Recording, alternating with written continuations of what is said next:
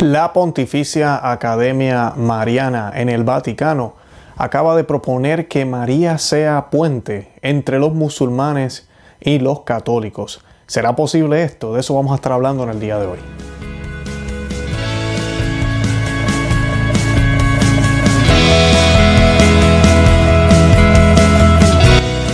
Bienvenidos a Conoce, Ama y Vive tu Fe. Este es el programa donde compartimos el Evangelio y profundizamos en las bellezas y riquezas de nuestra fe católica. Les habla su amigo y hermano Luis Román y quisiera recordarles que no podemos amar lo que no conocemos y que solo vivimos lo que amamos. En el día de hoy, después de unas vacaciones forzadas, hoy voy a estar hablándoles de esta noticia muy lamentable, como muchas ya en estos tiempos de crisis. Estamos viendo este esfuerzo por parte del Vaticano y los líderes en el Vaticano de la Iglesia Católica de crear esta fraternidad de religiones. Y una de las cosas que están tratando de hacer es de unir a los musulmanes y los católicos. Eh, hoy vamos a estar hablando de las diferencias, de muchas de las diferencias que tenemos entre ellos y nosotros, que nos separan. Pero estas personas lo único que hacen es enfocarse en las similitudes que tenemos, en las medias verdades que tal vez nos unen, pero realmente no es la verdad completa. Y pues no es una verdadera unión. Y de eso vamos a hablar hoy. Quieren utilizar a la Santísima Virgen, nada más y nada menos que a la Reina del Cielo, a la Santísima Virgen María, como puente para unir a herejes con la verdadera iglesia del Señor, la iglesia fundada por Cristo. De todo eso vamos a estar hablando hoy. Esto de verdad que, que, da pena y da tristeza. Eh, antes que nada, yo quiero que todos los que me están viendo en el día de hoy le den me gusta a este video antes de que sigan viendo el programa. Que también le den eh, al botón de compartir, le dejen saber a otros que estamos eh, aquí en este programa, que existimos, para que más personas vean el programa. Mientras más ustedes hagan eso, darle me gusta a los thumbs ups, y, compartirlo, más el video es recomendado por YouTube y así de esa manera me ayudan. Además de eso también estamos en conoce, ama y vive tu fe.com, es nuestro blog. Ahí se pueden suscribir, yo les estoy regalando un libro también, un libro bien corto eh, pero además de eso, la idea de que yo les pida que se suscriban ahí es para que reciban las notificaciones en su correo electrónico cada vez que tengamos un programa nuevo. ¿Y por qué les pido eso? Porque como ya saben, nos acaban de quitar dos programas aquí en, en la plataforma de YouTube.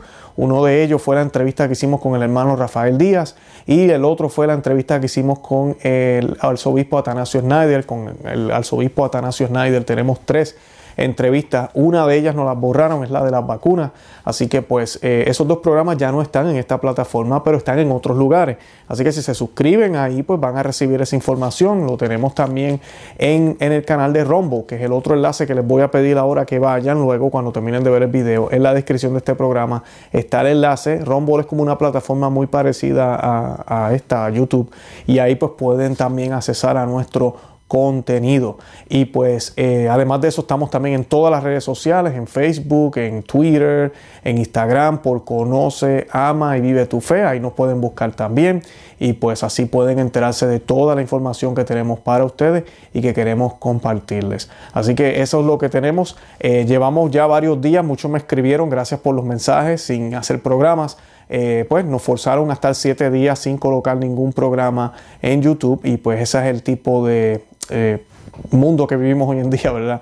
Realmente no hay una libertad de expresión, así que pues seguiremos batallando, seguiremos luchando, como les dije a los que están suscritos al email, y vamos a seguir con esta batalla, de aquí no vamos a desistir, vamos a seguir hablando la verdad sin ningún miedo, ¿verdad? Como dicen en Puerto Rico, sin pelos en la lengua.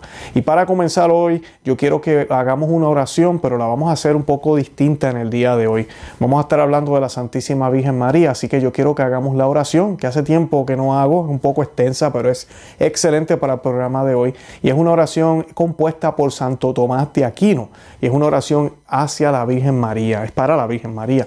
Y pues esa oración es la que vamos a hacer hoy. Mientras yo voy leyendo la oración, yo quiero que todos los que están viendo el programa ahorita escriban en, el área de comentarios o en el chat, si nos están viendo ahora eh, en vivo, que le escriban, eh, escriban Señor bendice y pongan su apellido. Señor bendice la familia Pérez, la familia Román, la familia Rivera, la familia Burgos. Escriban eso para que el Señor, ¿verdad?, los bendiga grandemente. De verdad que se los deseo de todo corazón. Bueno, y esta oración la vamos a hacer en el nombre del Padre y del Hijo y del Espíritu Santo. Amén.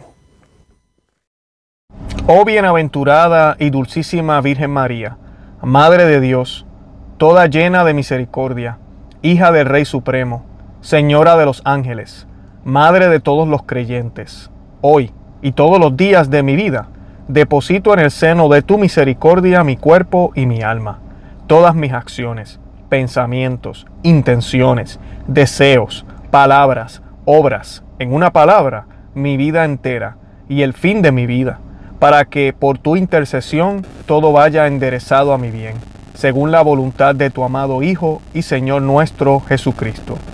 Y tú seas para mí, oh Santísima Señora mía, consuelo y ayuda contra las asechanzas y lazos del dragón y de todos mis enemigos. Dígnate alcanzarme de tu amable Hijo y Señor nuestro Jesucristo. Gracias para resistir con vigor a las tentaciones del mundo, demonio y carne y mantener el firme propósito de nunca más pecar y de perseverar constante en tu servicio y en el de tu Hijo. También te ruego, oh Santísima Señora mía, que me alcances verdadera obediencia y verdadera humildad de corazón, para que me reconozca sinceramente por miserable y frágil pecador, impotente, no solo para practicar una obra buena, sino aún para rechazar los continuos ataques del enemigo, sin la gracia y auxilio de mi Creador, y sin el socorro de tus tan santas preces. Consígueme también, oh dulcísima Señora mía, castidad perpetua de alma y cuerpo, para que con puro corazón y cuerpo casto pueda servirte a ti y a tu Hijo en tu religión. Concédeme pobreza voluntaria, unida a la paciencia y tranquilidad de espíritu, para sobrellevar los trabajos de mi religión y ocuparme en la salvación propia de mis prójimos. Y alcánzame, oh dulcísima Señora, caridad verdadera, con la cual ame de todo corazón a tu Hijo Sacratísimo y Señor nuestro Jesucristo, y después de Él a ti sobre todas las cosas, y al prójimo en Dios y para Dios, para que así me alegre con su bien y me contriste con su mal. A ninguno desprecie ni juzgue temerariamente, ni me anteponga a nadie en mi estima propia. Haz, oh Reina del cielo, que junte en mi corazón el temor y el amor de tu Hijo dulcísimo, que le dé continuas gracias por los grandes beneficios que me ha concedido, no por mis méritos, sino movido por su propia voluntad, y que haga pura y sincera confesión y verdadera penitencia por mis pecados, hasta alcanzar perdón y misericordia. Finalmente te ruego que en el último momento de mi vida, tú, única Madre mía, puerta del cielo y abogada de los pecadores, no consientas que yo, indigno siervo tuyo, me desvíe de la santa fe católica. Antes, usando de tu gran piedad y misericordia, me socorras y me defiendas de los malos espíritus, para que lleno de esperanza en la bendita y gloriosa pasión de tu Hijo y en el valimiento de tu intercesión, consiga de Él, por tu medio, el perdón de mis pecados, y al morir en tu amor y en el amor de tu Hijo, me encamines por el sendero de la salvación y salud eterna. Amén. En el nombre del Padre, y del Hijo, y del Espíritu Santo. Amén. Y quise pues hacer esa oración, la de Santo Tomás de Aquino en el día de hoy, porque pues vamos a hablar de Santo Tomás de Aquino también. Santo Tomás de Aquino tiene cosas muy fuertes que decir sobre el Islam. Y si Santo, Santo Tomás de Aquino estuviera vivo en esta época, ahorita mismo no pudiera creer lo que la iglesia está haciendo ahora y cómo queremos supuestamente tener una hermandad prácticamente. Esto, esto es mucho más que una fraternidad, lo que se quiere conseguir con los musulmanes. Yo sí quiero desearles saber a todos los que están viendo el programa que aquí no estamos en desacuerdo, en que nos debemos llevar bien, en que debe haber paz, debe haber un tipo de tolerancia entre, ¿verdad? entre ambos grupos eh, y poder vivir todos en el mismo sitio, eso yo no le veo nada de malo.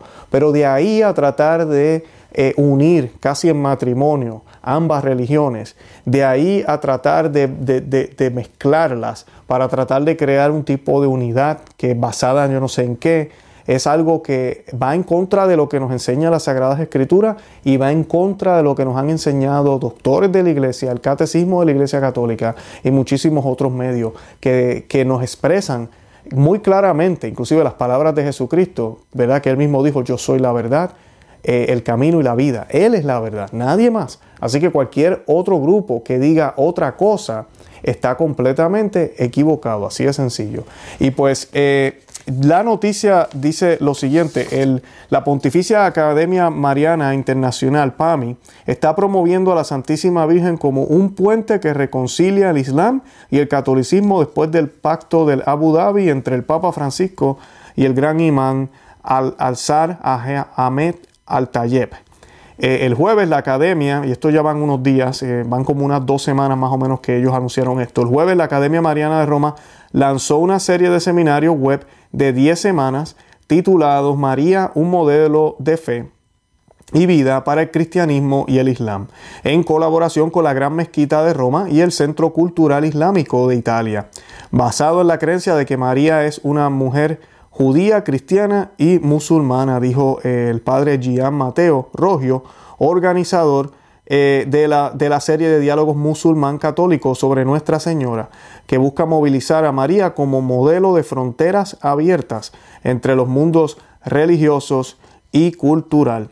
Eh, María, dice él, responde a los códigos genéticos del judaísmo, el cristianismo y el islam, eh, afirmó Rogio, miembro de la orden religiosa de los misioneros de Nuestra Señora de la Salet, escribiendo en la revista católica liberal italiana Familia Cristiana. Y esto eh, de la Salet, ¿verdad? Todos los que conocen las profecías de la Salet saben que una de las cosas más claras que dijo ella fue que Roma iba a perder la fe. Y no se refiere a la Iglesia Católica, se refiere a estos líderes, a este, estas personas que están eh, completamente erradas y distraídos.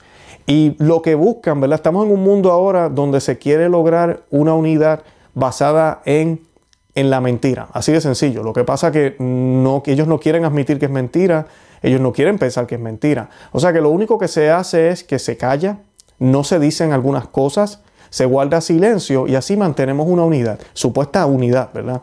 Y como yo les decía y les he dicho en varios programas, es una unidad que realmente no, es no está basada en la unidad. ¿Por qué? Porque nos mantenemos unidos en el mismo lugar, tal vez físicamente. Pareciera que no nos estamos peleando, pero no es porque estemos de acuerdo. Estamos completamente en desacuerdo. No creemos lo mismo ni vivimos lo mismo, pero no hablamos de eso. Entonces, como no hablamos de eso, así podemos coexistir juntos, lo cual peca gravemente a lo que el Señor Jesucristo nos dijo. No es accidente y no es coincidencia, mucho menos, que el Señor haya dicho, sus últimas palabras hayan sido, y las he repetido aquí tantas veces en los últimos programas que hemos hecho aquí, vayan a todos los rincones del mundo, vayan a donde todas las naciones y hagan a todos mis discípulos, bautizándolos en el nombre del Padre, del Hijo y del Espíritu Santo. Esas fueron las palabras del Señor. No fue una sugerencia, no fue un, ¿verdad? Háganlo ahorita, pero no lo hagan después. Eh, fue una orden, una orden que la iglesia estuvo haciendo por 1960 años, hasta que luego que sucede el último concilio, empiezan estas ideas modernistas a entrar y ya no hace falta hablar de eso. Eso lo dejamos ahí, eso es solo para católicos. Guárdalo por allá. Ahorita mismo lo que nos preocupa es estar unidos, tener una paz. ¿Una paz basada en qué? Una paz basada bajo en, qué Dios, porque realmente no es una paz basada en un Dios cristiano, en Dios, en Cristo. Por eso nos llamamos cristianos, porque nosotros seguimos a Cristo, nosotros no seguimos solo a Dios, nosotros seguimos a un Dios trino. Y esto se les ha olvidado a estas personas. Yo les voy a compartir aquí, antes de, de seguir con otros comentarios sobre esto, un artículo que encontré del 2019 y fue escrito por un sacerdote que se llama José Luis Navarro, es un monje cristerciense en Marruecos y Marruecos es un pueblo que es completamente musulmán y pues este hombre está ahí, esa es su misión, estar en ese lugar eh, donde todos son musulmanes. Tú y yo pensaríamos, si Él está ahí es para qué? Para mostrarle a Cristo a estas personas que no conocen a Cristo, que no conocen al verdadero Dios. Pues miren lo que él escribe y quiero compartirles esto porque primero que nada, lo que vamos a estar viendo en ese seminario, las ideas que se van a estar promoviendo teológicamente, que, ahorita voy a hablar más de los detalles, pero para que tengan una idea, van a haber teólogos católicos y teólogos musulmanes, todos juntos hablando sobre cómo María, ¿verdad?, puede unir ambos pueblos. Así de sencillo, eso es lo que van a estar haciendo ahí. Entonces, estas ideas no son de ahora, son de, de, tiempo. Y el Papa Francisco las ha adoptado muy bien también, ha sido muy promueve estas ideas. ¿Por qué? Porque lo que busca es esa fraternidad. Él quiere que todas las religiones estén unidas en una fraternidad. Eso no hay dudas, eso no hay secreto, eso no aquí Luis inventando. Las noticias están allá afuera. Y si usted piensa que yo estoy difamando al Papa, entonces usted piensa que eso es malo, ¿no? Entonces, pues ahí vamos, ¿verdad? Y dice, dice lo siguiente, eh, dice, esto fue en el 2019, él escribió en un artículo, el Papa Francisco, esto es el sacerdote José Luis Navarro, el Papa Francisco como sus antecesores insiste en tender puentes y derribar muros y lo indicaba de nuevo en su mensaje a los participantes en el encuentro de oración por la paz organizado por el arzobispado de Bolonia y la comunidad de San Egidio en la ciudad de Bolonia en el marco del histórico encuentro de Asís de hace 32 años. Esto fue en el 2019 y repetía de nuevo, las religiones si no buscan caminos de paz, se niegan a sí mismas. Solo pueden construir puentes en el nombre de aquel que no se cansa de unir el cielo y la tierra. Esas son las palabras de Francisco y aquí está citando el, el sacerdote.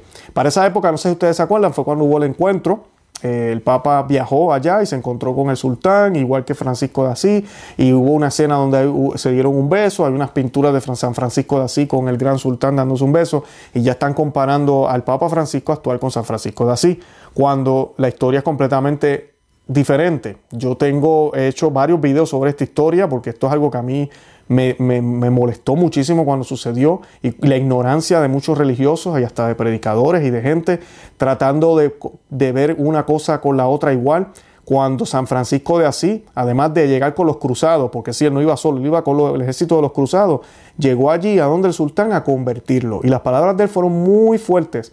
Y cómo eh, eh, fueron tan y tan fuertes. Y el reto que él le puso al sultán fue tan y tan y tan fuerte que el sultán lo respetó, le, se ganó el respeto del sultán y el sultán le perdonó la vida, pero el sultán no se convirtió.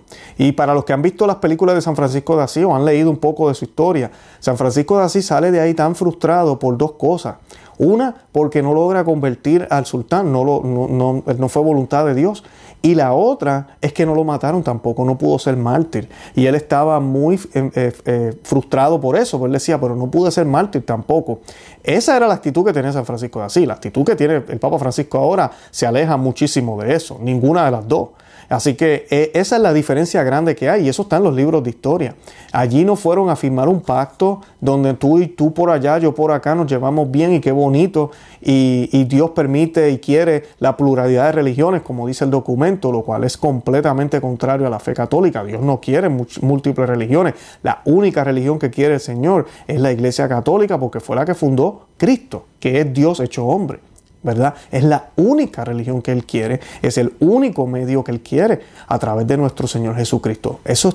Esa es la verdad, esa es la verdad. Cualquier otra cosa va contrario a lo que enseñó el Evangelio.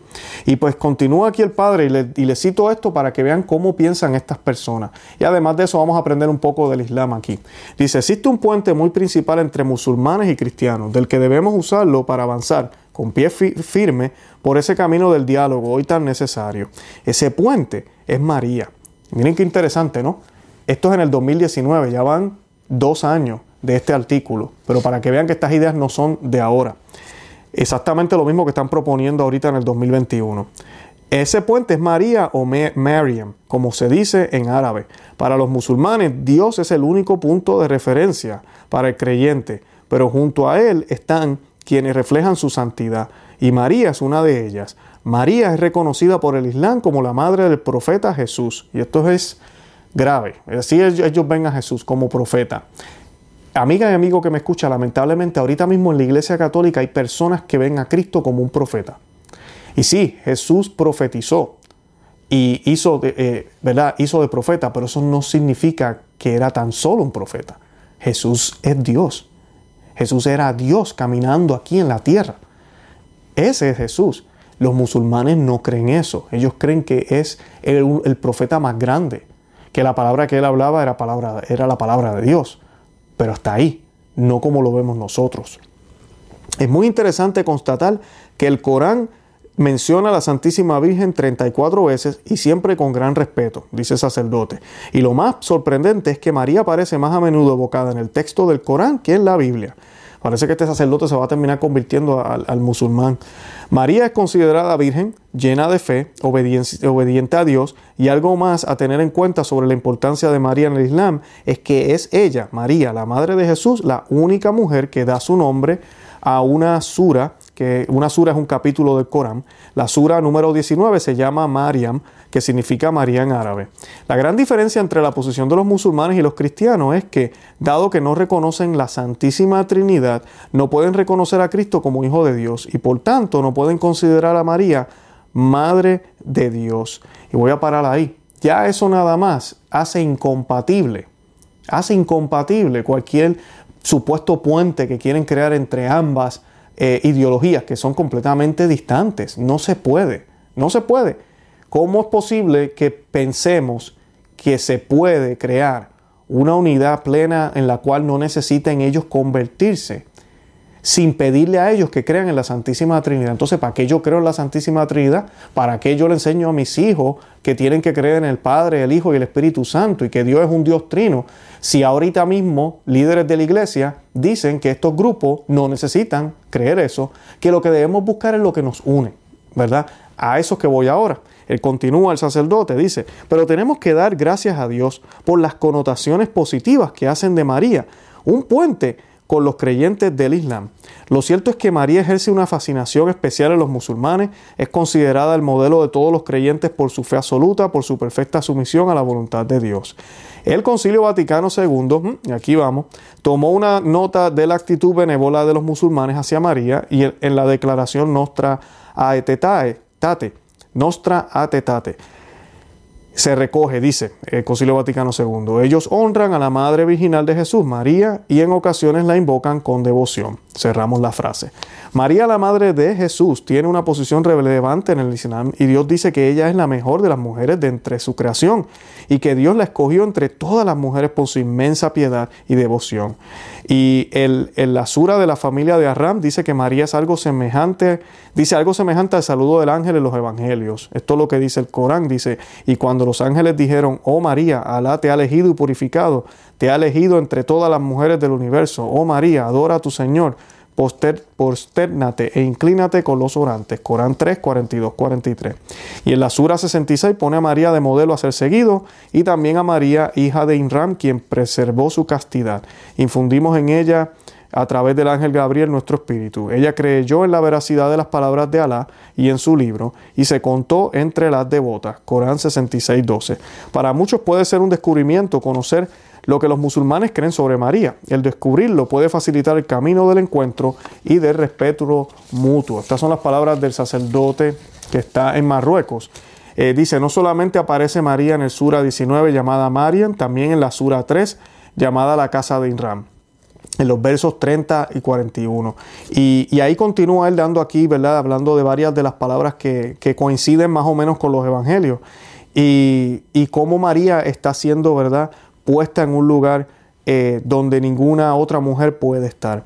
Eh, dice también en el Corán 19, 17 y 19, y puso un velo para apartarse de las miradas mientras adoraba a la de los hombres de su pueblo. Entonces le enviamos a nuestro espíritu, el ángel Gabriel, quien se presentó con forma humana. Ella dijo, me refugio de, de ti en el clemente, si temes a Alá. Le dijo, soy un enviado de tu Señor para agraciarte con un hijo puro. Corán 19, 17, 19. Y relata el Corán que María Tónica exclamó, ella dijo, ¿cómo he de tener un hijo si no me ha tocado ningún hombre? Ni soy una indecente. Corán 19, 19, 20. Y el ángel explicó que ese era el decreto de Dios y eso es fácil para él. Así será, le respondió, pues tu Señor dice, ello es fácil para mí y lo convertiremos en un signo para la humanidad y una misericordia. Es un asunto decidido. Corán 19, 21. Y pues el Padre continúa, con lo expuesto ya se puede uno hacer unas ideas de la elevada situación en que el Islam coloca a María. El Islam la considera la mejor y más perfecta de las mujeres. En el Sagrado Corán ninguna mujer recibe más atención que María, a pesar de que todos los profetas, excepto Adán, tuvieron madre. El Corán tiene 114 suras, capítulos. María se encuentra entre las ocho personas cuyo nombre es el título de alguno de estos capítulos. Eh, la sura 3 lleva el nombre de su padre, Inram, Eli. Ambas suras, Marian e Iram, son las de las más hermosas del Corán. Pero el principal mérito de María para los musulmanes es que es la madre de Jesucristo, eh, el que en el Corán es la palabra de Dios, su espíritu, bendito en todo, el cercano a Dios, el siervo de Dios, el profeta de Dios, aquel que realiza milagros, que devuelve la vista a los ciegos, que crea la forma de un pájaro, un pájaro vivo, resucita a los muertos, aquel que según el Corán, después de su misteriosa muerte, es elevado cerca de Dios. Jesús en el Corán casi siempre se presenta como Jesús, el Hijo de María. Y pues eh, valga todo esto para que unidos musulmanes y cristianos en el modelo de María, siendo todos creyentes, trabajemos y cooperemos para lograr la unidad de la familia humana creada y amada por Dios. Esas son las palabras de José Luis Navarro, monje eh, que se encuentra en Marruecos, un país completamente musulmán. Ahí tienen una idea, eso es lo que más o menos estas personas, estos modernistas creen, y como ellos piensan que de esa forma pueden reconciliar o unir la Iglesia Católica con los musulmanes a través de María. Y que hablen bien de María no significa que la entienden como, como debe ser o como ella es, porque el misterio de que ella es la madre de Dios cambia todo completamente. Lo cambia completamente y cambia también el sentido en el cual miramos a la Santísima Virgen María y su papel y su misión. Así que no, que ellos hablen bien de ella no significa que la conocen. Que ellos hablen bien de ella no significa que la conocen propiamente. Que ellos hablen bien de ella no es punto de unirnos. Al, eh, no, realmente no es suficiente. Lo que tiene que suceder es que ellos se conviertan. Ese debería ser el trabajo de la Iglesia Católica. Si va a haber una comunicación sobre María con los musulmanes, enseñar y mostrar el verdadero papel de María. No solo quedarnos en las cosas que, nos, que son similares, porque eso no son la verdad, eso es medias verdades. Y la media verdad no existe realmente. La verdad o, es, o, las cosas o son verdaderas o son falsas. Una media verdad no es una verdad, es una cosa falsa. Es algo que está mal, que está errado. Y pues el, el historiador islámico Raymond Ibrahim dijo a Church Militant que esta serie, la serie que van a estar haciendo ahora la Academia Mariana Internacional, del Vaticano. Esta serie es otro intento de convencer a los católicos de que el Islam es de alguna manera similar a su fe, cuando de hecho el Islam se apropia de los nombres y auras sagradas de las figuras bíblicas, pero luego las reformula con formas completamente diferentes, atributos los que, los que reafirman al Islam como la fe verdadera. Ibrahim, un prolífico escritor y autor de reciente éxito de ventas Sword and Smeater, 14 siglos de guerra entre el Islam y Occidente, explicó. Por ejemplo, él explicó, los organizadores de la serie insisten en que María era una mujer judía, cristiana y musulmana, lo cual es cierto solo en dos tercios. Sí, sí era judía por raza y origen, y sí era cristiana en el sentido de que literalmente dio a luz a Cristo, pero ciertamente no era musulmana, un término y una religión que no existieron hasta 600 años después del final de la vida terrenal de Jesucristo. Pero aún lejos de ser la Virgen eterna, como lo es para 1.5 millones de cristianos católicos y ortodoxos, el Islam presenta a María, la Madre de Cristo, como casada y copulando con Mahoma en el paraíso, reveló Ibrahim. En un artículo para la revista Front Page titulado Mohammed mm, y la Virgen María, y dicen en pregunta, una pareja hecha en el cielo. Ibrahim citó un hadiz. Un hadiz es la tradición canónica islámica, en el que Mohammed, el profeta del Islam, declara, Alá me casará en el paraíso con María, hija de Inram. Lejos de ser la Virgen Perpetua, el Islam presenta a María, la Madre de Cristo, como casada y copulando con Mahoma en el paraíso.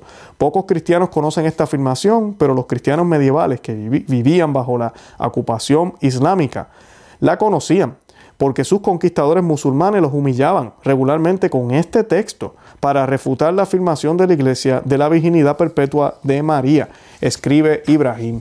Eh, eso es parte de la historia, ¿verdad? Yo me imagino peleando los cruzados, peleando contra los musulmanes y los musulmanes haciendo ese tipo de comentarios. Eh, mira, la que tú dices que es perpetua, virgen perpetua, que va a ser siempre virgen, ella, ella va, eh, eh Mohammed, mira, va a hacer un montón de cosas con ella allá en el paraíso. Esa es la realidad. Y, y es triste ver esta manera torcida que tienen los musulmanes de ver el papel de la Santísima Virgen María. ¿Cómo es posible? Que hayan personas dentro de la Iglesia Católica pensando que de esta forma podemos reconciliar ambas religiones, en vez de ir de nuevo a la escritura. Tanto que hablan de eso, vamos a la raíz, vamos a la raíz. Bueno, pues vamos a la raíz. Y la raíz dijo, lo dijo muy clara, la verdad, el camino, la verdad y la vida. Vayan a todos los confines del mundo, a todas las naciones y hagan a todos mis discípulos en el nombre del Padre, del Hijo y del Espíritu Santo. Él no dijo, traten de reconciliar la Pachamama con mi, fe, traten de reconciliar a Mohammed con lo que yo enseño, traten de reconciliar a Buda, traten de reconciliar inclusive al que no cree en nada, al que cree en pajaritos preñados, traten de reconciliar todo y pues no se preocupen, no le hablen de mí porque yo sé que se van a molestar y se van a enojar, pero después que se lleven bien y todos se amen bien, no hay problema. Yo sé que yo morí en la cruz, padecí mucho y eso dolió muchísimo, pero no, no pasa nada no hay problema. Yo resucitar el tercer día, eso no importa. Nada de eso es importante. Lo importante es que ustedes se lleven bien aquí, porque es que no hay más cielo, el cielo es aquí en la tierra, parece. Y pues eso es lo importante. No, eso no fue lo que Jesucristo dijo, para nada, para nada. Y continúa, dice, de hecho, el ex viceministro de dotes religiosos de Egipto, el doctor Salem Abdul Galil declaró abiertamente que entre otras mujeres bíblicas, como la hermana de Moisés y la esposa del faraón, nuestro profeta Mahoma, la paz y las oraciones sean con él, se casará virgen con María en el paraíso. Y, claro, esto es eh, para los musulmanes hace todo el sentido. ¿Por qué? Porque Mohammed es el hombre más, más virtuoso para ellos. Él, lo es. Entonces Jesús para ellos es la palabra de Dios, pero no el Hijo de Dios como tal, sino la palabra de Dios solamente. Y ellos piensan que Mohammed, mira, es el hombre perfecto. Pues Mohammed no merece más mujer que la mujer de mujeres, la mujer perfecta. ¿Y esa mujer quién es? Pues María. O sea que entre estas alabanzas que supuestamente el otro sacerdote ahorita nos hablaban y nos van a hablar en el Vaticano, que hacen los musulmanes hacia la Virgen y que deben ser eh, ese puente que nos va a unir entre las dos religiones y vamos a conseguir que por fin seamos uno. Ese, esa razón es la que ellos utilizan para casarlos luego a Mohammed y a la Santísima Virgen María en el paraíso. Miren qué horrible. Pero esa son la manera en que ellos piensan, es lo que ellos creen. Tú y yo estamos llamados a dialogar, claro que sí, y a sacarlos de ese error, a explicarles cuál es el papel correcto de la Santísima Virgen, a mostrarles que la religión islámica nace 600 años después del cristianismo, que es, tiene elementos del cristianismo que fueron cambiados, que hay suficiente prueba para saber que esto fue a puño y letra, esto no es palabra de Alá ni de Dios, esto fue puño y letra de Mohammed, no hay ni un solo milagro todos los profetas han hecho milagros. Siempre ha sido la, firma, ¿verdad? la asignatura, como dicen, de Dios. Y él no hizo ningún milagro. Todo lo que conquistaron ha sido a punto de espada y violencia. Así cualquiera conquista. Y pues eh, esa parte hay que aclarárselas a ellos. No es culpa de ellos que hayan nacido en ese lugar, en esa manera de vivir. Pero entonces tenemos que hablarle. Muchos se han convertido, muchos han, se han dado cuenta de la verdad. Ese es nuestro trabajo. Ese es nuestro trabajo.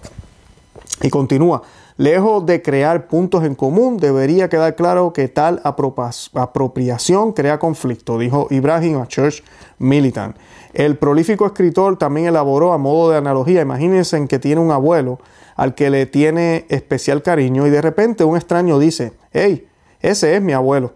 Entonces, para que no piense que ese extraño de alguna manera está tratando de convertirse en su amigo, agrega, y todo lo que pensaba que sabía sobre el abuelo está mal eso le haría querer a ese extraño. Los seminarios eh, web que se van a estar llevando finalizarían durante el mes de Ramadán en la sala de conferencias de la Gran Mezquita de Roma con las fechas de María, una referencia al fruto de la palmera datilera y un verso del Corán en el Sura 19, 22, 26. Los versos describen cómo María fue aparentemente impulsada por sus dolores de parto al tronco de una palmera datilera, donde una voz del cielo dijo: Sacude el tronco de esta palmera hacia ti, caerá dátiles frescos y maduros sobre ti, así que come, bebe y tranquiliza tu corazón. Rogio espera que la serie concluya en la mezquita una vez que se ponga el sol, con una comida de amistad y fraternidad como pacto tangible de alianza por el servicio del bien común de todos. Porque eso es lo que importa, el bien común de todos, no es Cristo. Rollo dice que esto obedece a la comprensión del documento de la Abu Dhabi de la gran, de la gran gracia divina que hace hermanos a todos los seres humanos. El ciclo de conferencias será impartido de forma conjunta por oradores católicos y musulmanes, quienes buscarán el diálogo y el conocimiento y la cooperación en temas como María, mujer de fe, así como la oración, la pureza, la hospitalidad la no violencia, la penitencia, ayuno y ciudadanía.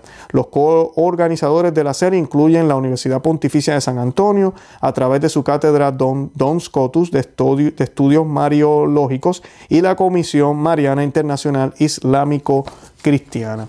Así que esa es la, la noticia. Y yo quiero ahora citarles rápidamente lo que dijo Santo Tomás de Aquino, porque como les decía al principio del programa, Santo Tomás de Aquino estaría que yo creo que entraría a patadas y a puños con toda esta gente, porque definitivamente que esto no es católico, esto es del demonio. Así de sencillo, esto es del demonio. Una cosa es que nos queramos llevar bien en el sentido de que no vamos a estar con violencia, de que podamos compartir un supermercado, compartir un parque o lo que sea.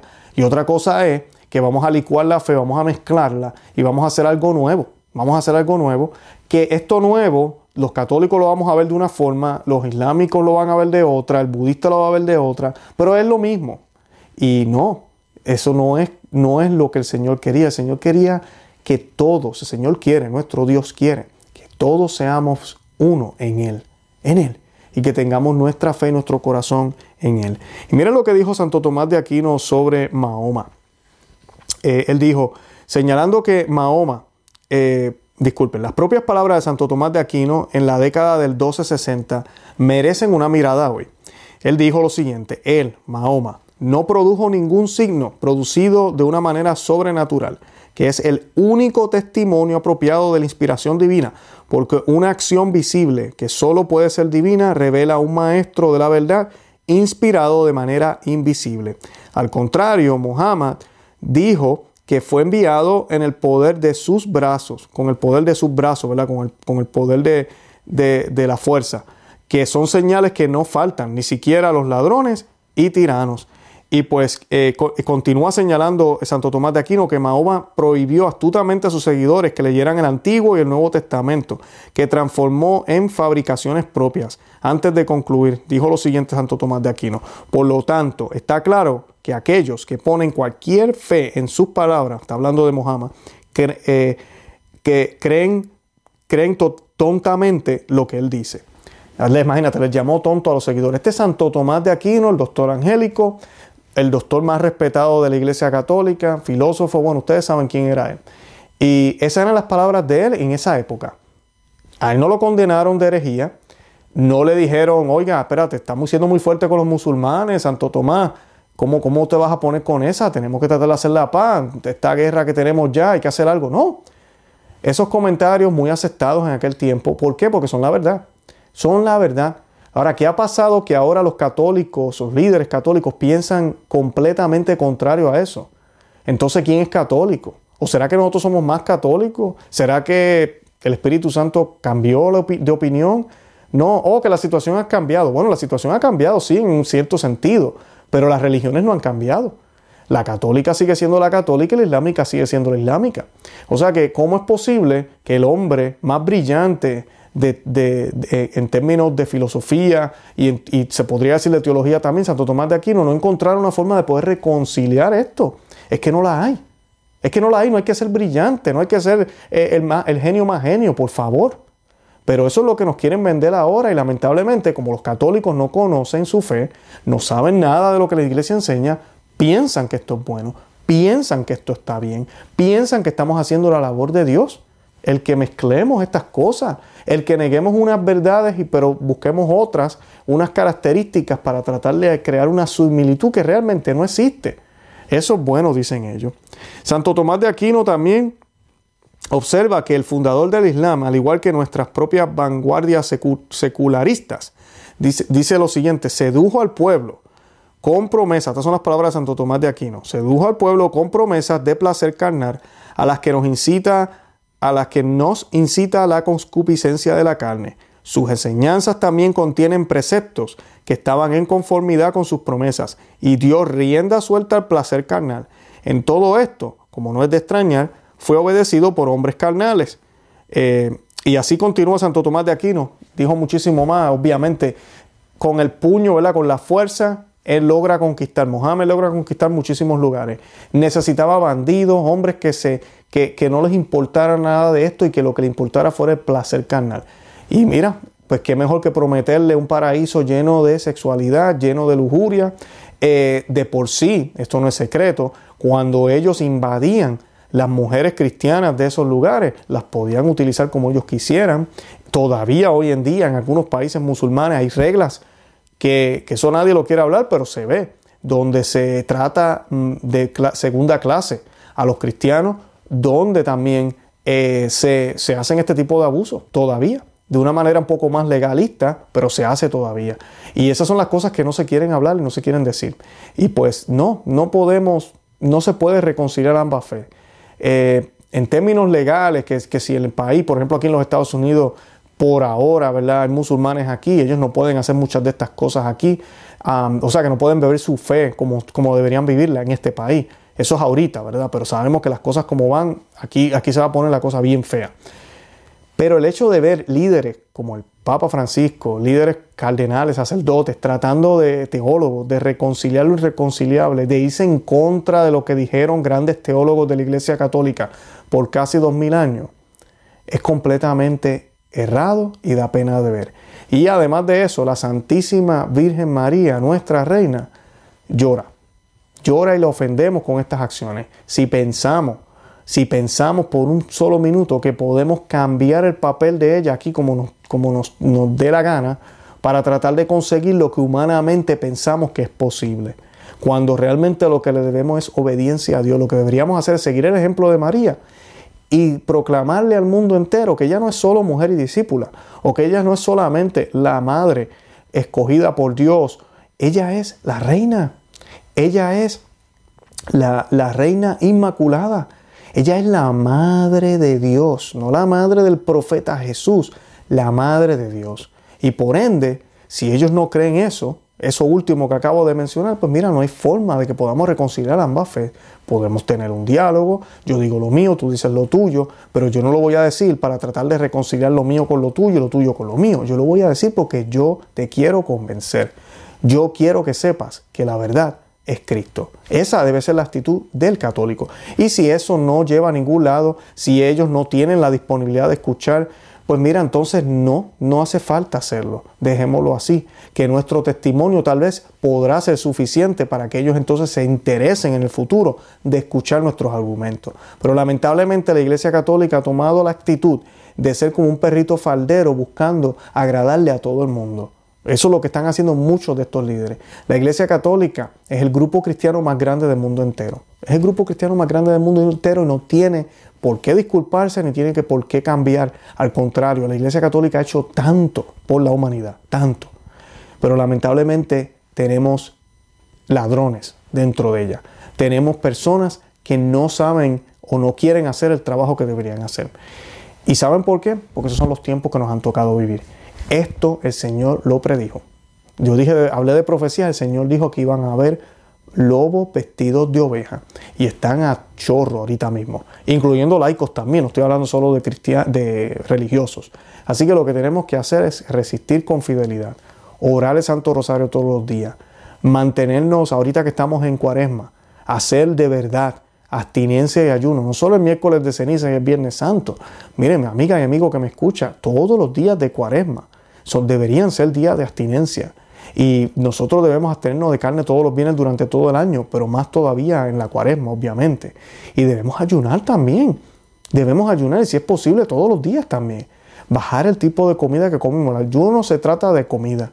Y ofrecerlo por todo esto que está pasando. Darnos cuenta que realmente nuestro papel ahorita como católicos, como laicos, es cargar esta cruz y denunciar lo que está mal, hacerlo con amor, mantenernos fieles, orar por el Papa, orar por la iglesia y mantenernos fieles en la iglesia católica, no irnos para ningún lado. Eso es todo lo que podemos hacer. Orar, seguir estudiando nuestra fe, buscar comunidades que realmente tengan los ojos abiertos, que las hay dentro de la iglesia católica y seguir hacia adelante. Pero esto no lo podemos quedarnos callados. Lamentablemente allá afuera hay muchos, que inclusive yo sé que me siguen, que saben que esto es cierto, que saben que hay un problema, pero tienen miedo de hablar. Amigo y amiga que me escuchas, habla. Es hora de que hable donde estás. Laico, predicador, sacerdote, obispo que me estás escuchando. Es hora de que hablemos. Esto no podemos seguirlo eh, quedándonos callados. ¿Saben por qué? Porque tal vez tú y yo sabemos, pero hay muchos allá afuera que no saben. Entonces piensan que sí, que María fue musulmana, que sí, que María eh, y los musulmanes tienen mucho en común, que el musulmán se puede salvar siendo musulmán y que no hay necesidad de hablarle de Cristo, que no hay necesidad de los sacramentos entonces, porque ellos no tienen sacramentos, y que no hay necesidad de la Santa Misa, porque ellos no celebran la Santa Misa tampoco. De eso es que se trata. Esa es mi preocupación. Y esa debe ser la preocupación de tú y yo. Porque la mejor caridad que podemos hacer a cualquiera que esté allá afuera es mostrarle la luz de Cristo. Ese es el verdadero amor. No se trata de tratarnos bien. Eso es consecuencia de ese gran amor. Pero lo importante es brindarle ese amor de Cristo a todo aquel que se cruce en nuestro camino. Bueno, yo los invito a que visiten nuestro blog, no se que se suscriban aquí al canal en YouTube, que le den me gusta, que se suscriban también en, en Rombo y que nos busquen en todos los medios sociales por Conoce, Ama y Vive tu Fe. Estamos en Facebook, Instagram y Twitter. De verdad que los amo en el amor de Cristo y Santa María, ora pro.